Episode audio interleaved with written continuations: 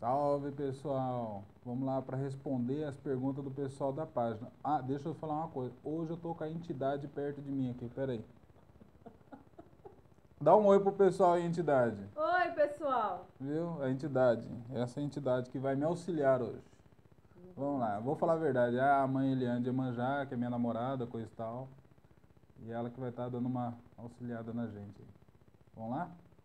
A Cláudia Carvalho pergunta: Todo médium é obrigado a se desenvolver?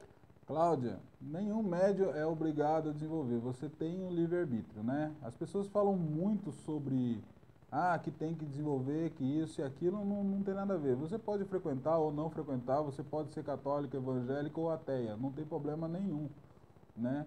É, o que acontece é assim, a gente quando reencarna, a gente decide ser médium, né, entre aspas, porque todo mundo é médium, mesmo que seja médium de intuição. E a gente vem para fazer, cumprir um propósito, que a gente mesmo aceitou quando estava voltando para cá. Aí o que acontece é que você vem com essa mediunidade, essa mediunidade tem que ser trabalhada para você aprender a trabalhar ela nesse corpo físico seu, desse, dessa consciência nova que a gente tem nessa, nessa reencarnação nova é, para poder auxiliar as pessoas, né? Mas que isso vá mudar alguma coisa na, na sua vida, provavelmente não, porque na vida da gente, o que muda é o que a gente faz da vida da gente. Se você é uma pessoa boa, você vai receber coisas boas. Se você é ruim, vai receber coisas ruins, né? Então, é isso. Você não é obrigado a desenvolver. Próxima. A Sônia Dutra Simad, ela faz um comentário, depois ela acho que tem uma pergunta aqui. Desde pequena tive curiosidade, li livros e era católica. Hoje eu trabalho minha espiritualidade e sinto no coração que eu tenho que ser o bandista. Ainda não fui no terreiro e nem participei de rodas, mas em janeiro a pessoa que cuida de mim e o seu guia é a avó Joaquina. Não vejo a hora de partilhar, espero há meses por isso. Como sei se realmente é para mim que o que eu sinto à vontade, se serei acolhida segundo minha mãe de cabeça é Oxum? Como é que é o nome dela? Sônia. Ô Sônia, é o seguinte, o único jeito de saber o que vai acontecer é só indo, não tem outro jeito. É importante é que você vá numa casa ah, séria, né, com dirigentes sérios, que você vai ser bem acolhido. Se a sua mãe é Oxum, hum, aí depende muito, né, porque existem algumas maneiras de se descobrir o orixá, né, que rege a sua existência, mas é, isso aí vai ser de casa para casa, tá bom? Mas te aconselho aí sim, vai sem medo, vai de coração aberto, mas procure uma casa séria, para que você não tenha problemas futuros com dirigentes picaretas. Próxima. A Renata Maria Ferreira diz assim: é, no último jogo, o senhor Ogum pediu para que eu fizesse um canto para ele, não necessariamente um assentamento, porque não sou feita. Comprei o necessário, pregos, trilho de trem, entre outros. Eu mesma posso assentar? Como é que é o nome dela? Renata. Renata, é o seguinte, você falou que foi no jogo e ele foi pedir um canto para você. É, isso não existe na Umbanda, né? É, você poderia fazer um canto, sim, claro, mas dentro do seu coração o jogo não pediria isso, ainda mais porque a Umbanda é, não tem jogo de búzios, né? Quem joga jogo de, quem joga búzios dentro da Umbanda tem que ter sido feito no, no, no Canoblé, tem mais de sete anos, ter pego o DK e olha lá ainda porque eu não acho bacana a Umbanda ter jogo de búzios ou qualquer outro jogo porque não é fundamento da Umbanda. Então tem que tomar cuidado com isso, né? Agora, você está pegando elementos que é de um orixá, né? A Umbanda ela não vai trabalhar o orixá, ela vai trabalhar o falangeiro do, do orixá que isso é uma coisa um pouquinho mais complicada que precisa de mais aprofundamento ainda, que eu não vejo tanto dirigente de Umbanda falando sobre isso, né? Mas assim, se você for do Candomblé, aí você tem que desenrolar no Candomblé. Eu sou de Umbanda, eu não posso né, aprofundar nessas questões porque na Umbanda isso não existe. Próximo. A Michele Lopes pergunta: Como escolher uma casa certa? No começo do desenvolvimento, começamos a ser médium consciente. Isso é estranho porque eu sinto que é o guia, mas eu estou ouvindo, sentindo e vendo, mas os expulsos não são meus. Como lidar com isso sem ter a dúvida de que não somos nós que, está, que estão se movimentando? Tem algo que eu posso aprender ou observar? Eu me sinto mal e em dúvidas com isso. Michele, Michele, minha irmã de santo, né? Ô, Michele, é o seguinte, o que, que é uma casa certa? É a casa que você aceita, né? Você entra nela e passa a aceitar essa casa. O, o que é certo é coisa para cada um, né? É individual o certo e o errado, né? Às vezes uma pessoa está numa casa errada e ela está feliz lá dentro, né? Porque talvez as energias dela se afinizem àquela energia daquela casa, né? As casas que, para mim, eu acho certo, são casas que vêm do fundamento de Umbanda. Aquele fundamento do Zélio, do, do, do Caboclo da Sete Cruzilhadas, do Pai Antônio e coisa e tal. Não estou falando sobre é, o, a vertente do Zélio. Né? Tem uma grande diferença entre seguir fundamentos e seguir a vertente do Zélio, a escola do Zélio. Eu não sigo. Eu sigo a Umbanda tradicional que você sabe. É, sobre a sua mediunidade, então, é, eu tenho 18 anos trabalhado de Umbanda. Vou contar uma coisa que todo mundo já sabe, eu sou consciente, Michele. Ou consciente ou semiconsciente. Eu até hoje, eu sinto tudo, às vezes vejo tudo. Às vezes quando eu saio de uma incorporação, depende do tipo de trabalho que foi feito, as imagens ficam embaralhadas na, na, na minha cabeça. É, o que foi dito também fica embaralhado de uma maneira que eu não consigo juntar as coisas, mas no momento da incorporação eu estou sendo consciente. Perdão. Eu estou sendo consciente ou semiconsciente. Para mim, a vida inteira é assim e eu até prefiro, porque eu aprendo muito com as entidades, porque elas me deixam ver e escutar. Né? Mas é, não existe um exercício em si para se fazer para deixar e tirar essas coisas da sua cabeça. Né? Eu acho que só a prática vai permitir que você consiga ter um desenvolvimento. Mas o que está acontecendo com você faz parte sim do desenvolvimento que todo mundo passa, inclusive eu passei, tá bom? Próxima entidade. o Ataídes Costa. Um bandista também crê num Deus único? Uma vez eu fui numa casa de umbanda que misturava cristianismo com entidades espirituais próprias do candomblé. Fiquei um tanto confuso porque uma crença nega a outra. Soube que muitos centros fazem o mesmo. Então, a ideia, então, aí você está falando assim, uma crença nega a outra, então você está partindo do pressuposto do cristianismo, né? A ideia de um Deus único é a Umbanda também tem, né? A Umbanda ela é monoteísta, né? Existe Olorum ou Zambi, né? Depende de cada casa, cada lugar vai chamar de um jeito ou vai chamar só de Deus mesmo, né? Se eles estão misturando as coisas ali, então tem que ser muito bem explicada como é que está sendo feita essa mistura, ou talvez você não tenha compreendido direito. É necessário se aprofundar nessas questões.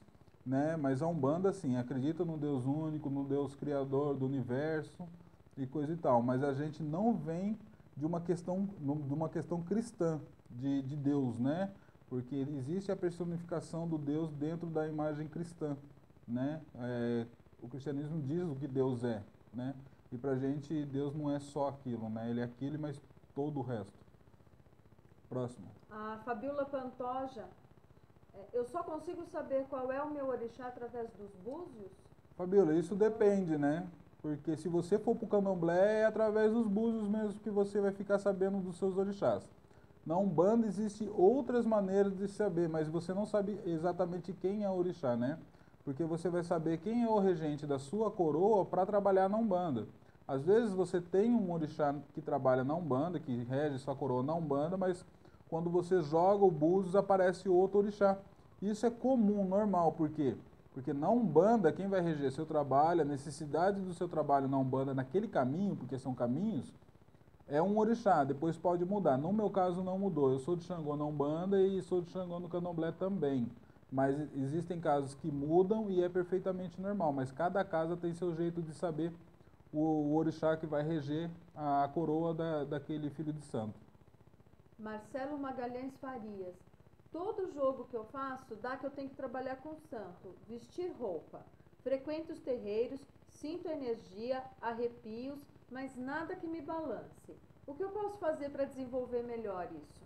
É, Marcelo, como eu falei das outras vezes, o jogo de búzios ou qualquer outro jogo não faz parte da Umbanda, né? Isso não tem nada a ver.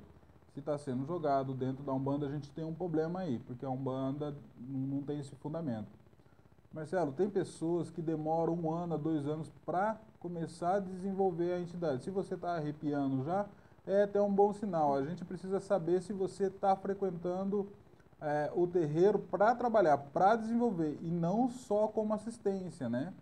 Para que se você tiver na roda, na, na, na gira, ali é o lugar para você desenvolver, é ali que a energia tem que começar a te pegar.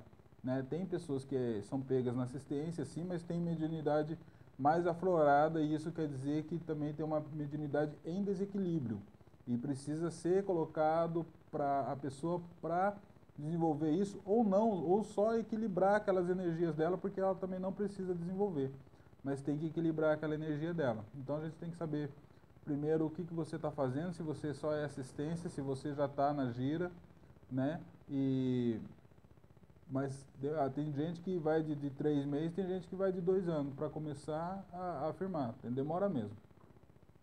Regiane Tardelli. É normal sentir vibrações sem lugar específico, sem ser em terreiro?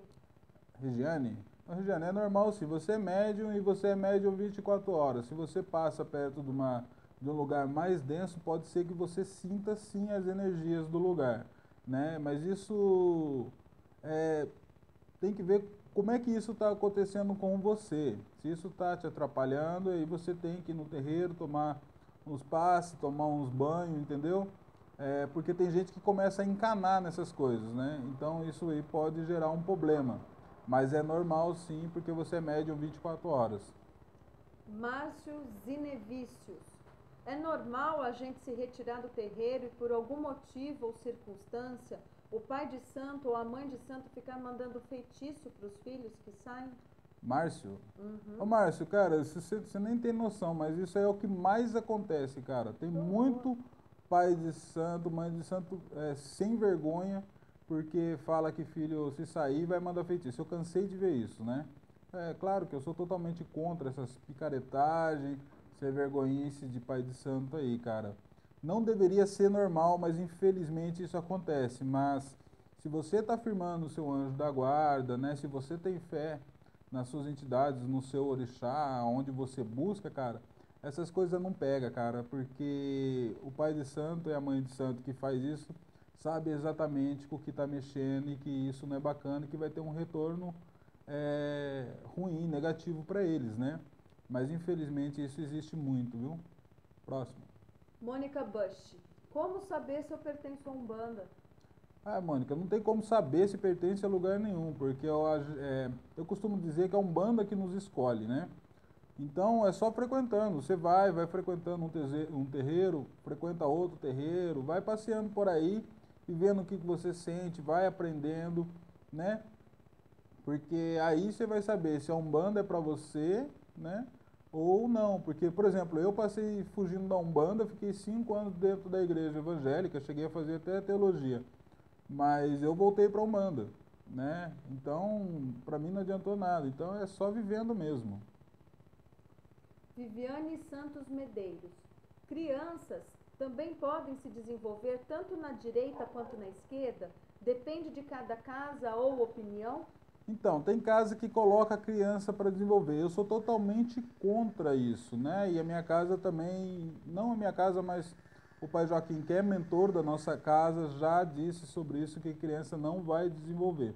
Porque a criança, até os 12 anos, segundo o Piaget, ela, não, ela não tem o poder de decisão ainda. Então, o que acontece? Ela está naquela fase de imitar né? Ela ainda imita as coisas. Então, às vezes a gente achando que está desenvolvendo aquela criança, é, você está criando nela um animismo negativo nela, né? Ela porque ela está ali só imitando. Igual a criança que pega e veste o sapato do pai, veste o sapato da mãe, ou coloca o sutiã da mãe, para imitar a mãe. É isso que acontece. Elas estão vendo os adultos trabalharem ali e, e acabam imitando. Aí a gente tem que pensar numa outra coisa, num fundamento muito grande da Umbanda, qual que é? a manifestação do espírito para a prática da caridade. O que, que um espírito vai ganhar manifestando numa criança? Nada. Por quê? Porque ele não vai poder trabalhar com aquela criança, porque aquela criança ela não vai poder dar assistência, não vai poder dar consulta no terreiro. E outra, aí a gente tem um outro problema também. Dentro do terreiro existem o fumo, a bebida e tudo aquilo ali, que a gente sabe que são elementos da, das entidades, né? que usam para trabalhar. Mas uma criança no terreiro, ela também vai estar tá absorvendo o quê? é, inalando aquele cigarro, aquele charuto, aquela pólvora que está queimando, ela vai estar tá vendo é, as pessoas lá, mesmo que incorporada, bebendo, né? Então, ela como ela não tem essa questão de saber o que é o abstrato, o que é, que é a, entender que a pessoa está ali incorporada, bebendo, ela vai entender que o adulto está bebendo, está fumando e ela também está ali no meio, entendeu? Já vi crianças trabalhando, né? Meu pai de santo diz ele que, segundo ele e outras pessoas que conheceram ele, a primeira manifestação do veludo dele foi aos sete anos de idade, coisa e tal, mas é, ele não trabalhou. Não, não dá para trabalhar porque não tem como essa criança manifestar dentro do fundamento da Umbanda para dar um atendimento. Né? A minha casa ela é contra e eu também sou contra isso daí. Eu acho que lá pelos 13 anos, 14 anos, a gente pode começar a pensar nisso e outra. Vocês sabem muito bem que criança não pode beber nem fumar, mesmo que seja dentro de um terreiro mesmo que ela esteja incorporada. Isso pode trazer grandes problemas caso é, exista uma denúncia, né? Então, é, a gente tem que pensar nisso, porque isso também pode acontecer de uma denúncia grave para o terreiro sobre isso daí. Então, se a criança né, ou o pré-adolescente vai desenvolver, tem que ser de que forma? Sem beber sem fumar, né? E eu acho que o ambiente influencia muito e a casa que ela está também. Infelizmente, tem dirigentes que libera a criança para beber e fumar e é, até desenvolver esquerda ou direita, né? Mas eu falo por mim, pela minha casa, pelo mentor da nossa casa, que na nossa casa está errado exatamente por esses motivos e outros motivos também. Mas o mais importante é a criança estar num ambiente onde tem cigarro e está fora do fundamento da Umbanda. Elaina Simões. Quando você tem sonhos reais, com a impressão de que é em 3D, é nítido que eu estou acordada. E se eu tento tocar, as imagens se desfazem. O, o que pode ser isso? É, como é que é o nome dela? Elaina. Elaine. Elaina. Elaina. É o seguinte, você pode estar ali num princípio de desenvolvimento, de desdobramento mediúnico, né? Então você tem que aprender com esses desdobramentos que você pode está tendo, né? Então, acho que você pode ler bastante, né? Ou conversar com pessoas que têm essa prática do, do desdobramento para aprender mais que isso. É, eu não acredito em sonho nesse sentido, porque todo sonho da gente que, que é médium, ele tem que vir com uma resposta. Não aquele sonho que você tem que ficar adivinhando o que está acontecendo, o porquê disso. Todo sonho do médium que tem sentido, ele vem com resposta, já vem com aviso tudo certinho para você não ter que ficar adivinhando, né? Agora, qualquer outro sonho a gente tem que falar com Freud, que ele que é o cara dos sonhos. Não só ele. Não só ele, mas Jung também fala disso, né? Camila Palmeira. Depois de um tempo que você está mais desenvolvido, é normal ainda ter consciência? Pô, Camila, já expliquei isso aí que é normal. Estou 18 anos tendo consciência, né? É, segundo a filha do Zélio, que eu não me lembro o nome dela. É, Zélia. Hã? É, a Zélia, exato. pois é, exatamente, a Zélia. Né? Ela. É outra, mas eu acho que é, é a Zélia. Então, lá no, no, no, site da Nossa Senhora da, da, da, Piedade, existe um site que tem os áudios, né? Da época do Zélio, com a Zélia, né? É, lá a Zélia, ela cita que não existe mediunidade inconsciente. Pô, aí a gente tem que pensar, né? Pô, é a filha do homem falando. Totalmente, Totalmente inconsciente, né? É, existe a semiconsciência e a consciência. Eu sou consciente hora, semiconsciente hora, dependendo do tipo de trabalho que a gente está fazendo. Rosiane Oliveira. É normal a pessoa ser médium e ter medo de incorporar? Ah, perfeitamente. Se eu contar um negócio, a entidade está rachando e dá risada aqui. Olha, é o seguinte, é muito normal isso daí, porque é uma hora que você vai perder o controle sobre si, né? Então, é, o, o é, parte desse, dessa questão, né, que você vai perder o controle, então você acaba tendo muito medo, né? Eu vou contar uma história que aconteceu aqui esses dias. Eu tava com muita febre, muita febre mesmo, daí a mãe Eli que tava cuidando de mim, e a gente estava deitado e eu ia eu, eu ia no banheiro e já era umas três horas da manhã. No que eu fui no banheiro, que fica de frente pro nosso quarto, aí eu atravessei a sala. Na sala tinha um caboclo de, com uma pena só, sentado. Pensa num cagaço que eu tive. Eu voltei correndo para dentro do, do, do, quarto e deitei. 99% médio, mas aquele 1%. Só cantando Aline Barros. Um buta de um caboclo enorme, com um ombro desse tamanho aqui, assim, grande pra caramba, com uma pena e um negócio que tava amarrado aqui, sem camisa e tal. Tava na sala do, aqui do apartamento nosso. Ah, meu, aquele 1% eu virei evangélico na hora, saí, voltei pro quarto xingando. Meu, normal, até hoje eu passo eh, eh, essas questões, esses cagaços aí. O que mais? Acabou? Acabou. Gente, é... Acabou. Eu vou postar o vídeo. Ah, uma coisa. Não esqueçam de se inscrever no canal, porque não é só esse tipo de vídeo que eu estou fazendo. A gente está criando outros vídeos, né, para fazer sobre assuntos é, importantes também. Se inscreva, ativa o sininho aí, dá uma moral pra gente aí. Tá bom? Abração a todos, que Oxalá abençoe o caminho e a vida de todos vocês.